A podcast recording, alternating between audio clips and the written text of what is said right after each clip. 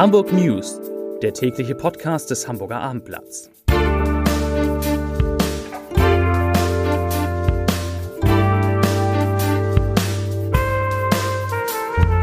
Herzlich willkommen. Mein Name ist Lars Heider und heute geht es um eine neue Arena auf dem Heiligen Geistfeld, in der unter anderem Beachvolleyball und Tischtennis gespielt werden soll.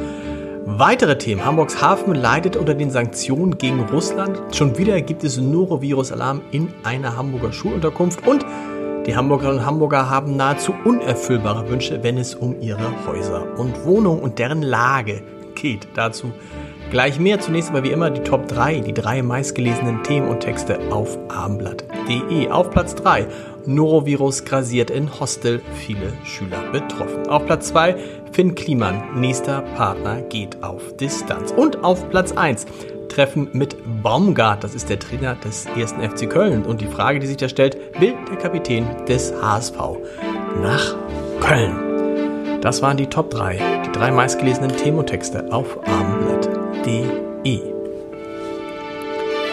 Die Folgen des Krieges gegen die Ukraine schlagen auf den Hamburger Hafen durch. Zwar konnte der Containerumschlag im ersten Quartal des Jahres 2022 noch um 1,8 Prozent auf 2,2 Millionen Standardcontainer leicht gesteigert werden. Insgesamt blieb aber der gesamte Seegüterumschlag mit 31,2 Millionen Tonnen um 2,8 Prozent unter dem Wert des Vorjahreszeitraums zurück. Nach einem sehr guten Start im Januar geht es seit Kriegsbeginn am 24. Februar abwärts. Und dazu sagt Axel Mattern, Vorstand des Hafen Hamburg MAG im Bereich Marketing, ich zitiere, im Hafen bemerkten wir schnell einen Rückgang im Containerverkehr mit den russischen Häfen. Ich befürchte, dass die Auswirkungen des Krieges und der Sanktionen sich deutlicher in allen Umschlag- und Branchensegmenten zeigen werden. Zitat Ende. Ein Wachstum sei damit 2022 fast ausgeschlossen. Die besten Beachvolleyballer der Welt schlagen in Hamburg auf. Die Stadt bekommt eine temporäre Arena auf dem Heiligen Geistfeld, wo vom 23. bis zum 26. Juni die King of the Card Crown Series 2022 ausgetragen werden. Dabei sein werden unter anderem die Topspieler Kira Walkenhorst, die 2016 mit Laura Ludwig Olympiasiegerin im Sand von Rio de Janeiro wurde, und Clemens Wickler, 2019 Vize-Weltmeister in Hamburg, an der Seite des inzwischen zurückgetretenen Julius Tole. Auch weitere Sportarten wie Basketball, Badminton und Tischtennis werden in das Programm der sogenannten Fun-Sportwochen auf dem Heiligen Geistfeld eingebunden.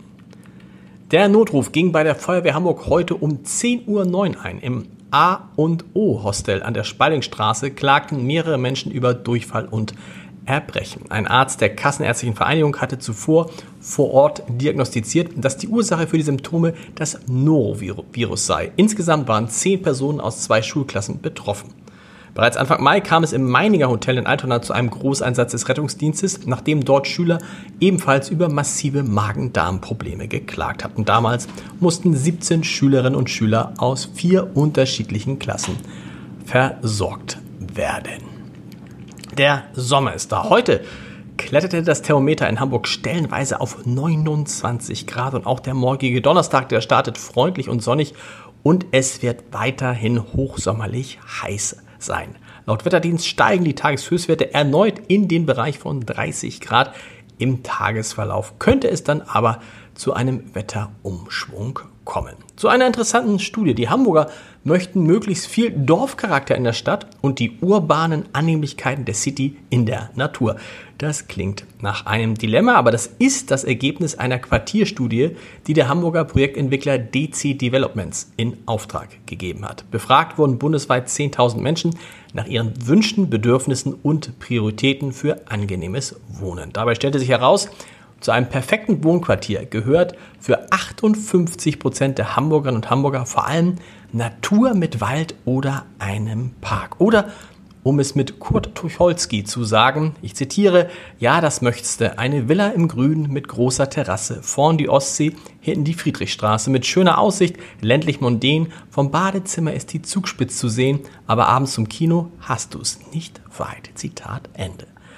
Ein Podcast-Tipp für diesen Tag habe ich natürlich auch noch für Sie in unserem Podcast. Das Scholz-Update ist heute kein geringerer als der Co-Vorsitzende der SPD, Lars Klingbeil zu Gast und natürlich geht es um die Frage, ob Olaf Scholz sich jetzt verändern sollte, ob Olaf Scholz einen anderen Politikstil ergreifen sollte, ob er tatsächlich auch endlich anders kommunizieren sollte. Dazu hat Lars Klingbeil eine relativ klare und eindeutige Meinung. Hören Sie mal rein unter www.abendblatt.de slash podcast. Und wir hören uns morgen wieder mit den Hamburg News, wie gehabt, um 17 Uhr. Bis dahin. Tschüss.